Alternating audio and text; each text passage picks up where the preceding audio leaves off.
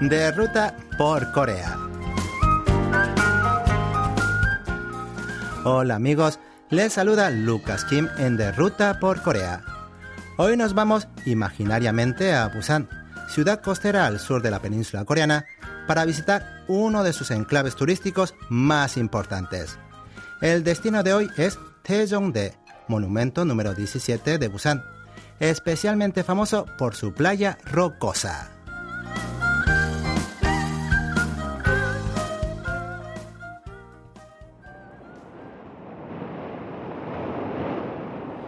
En el punto más al sur de Busan se encuentra un divino parque natural llamado Taejongdae, donde dicen las leyendas que los dioses una vez llegaron a descansar.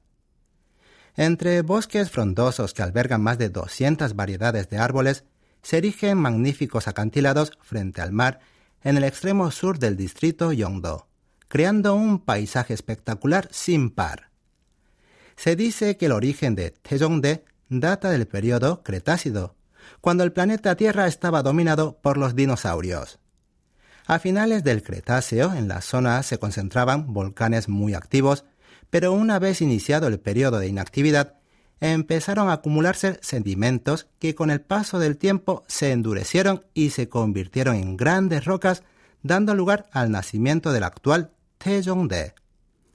Atraído por su belleza peculiar y mística, el vigésimo noveno rey de la dinastía Shilla, el rey Taejong Muyol, permaneció un buen rato entrenando a sus soldados y practicando tiro con arco.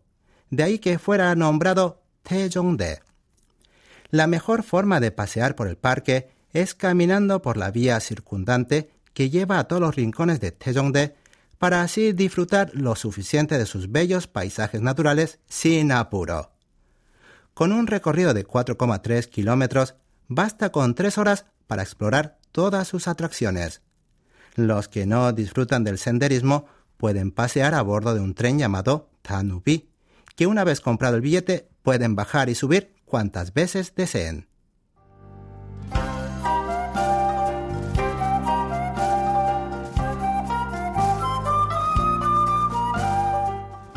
Siguiendo el camino desde la entrada, se encontrarán con el Observatorio Taejongdae, desde donde se aprecia una magnífica vista al mar.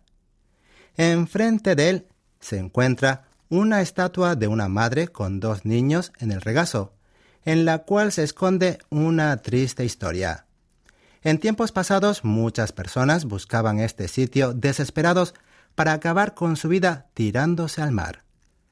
Para impedir los suicidios, la estatua fue instalada en 1976 con el propósito de transmitir el profundo amor de las madres a todas las personas que se sienten solas y desconsoladas. Dejando atrás el observatorio, llegarán al faro Yongdo, con una historia centenaria. Construido en 1906, a día de hoy se ha convertido en un espacio cultural que alberga en su interior galerías, bibliotecas y salas de exposiciones, entre otros.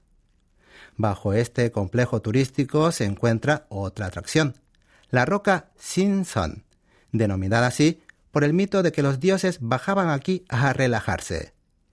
Este rincón es uno de los lugares más populares de Taejongdae, por ofrecer un bello paisaje marítimo, así como la oportunidad de observar de cerca las rocas sedimentarias que forman el acantilado.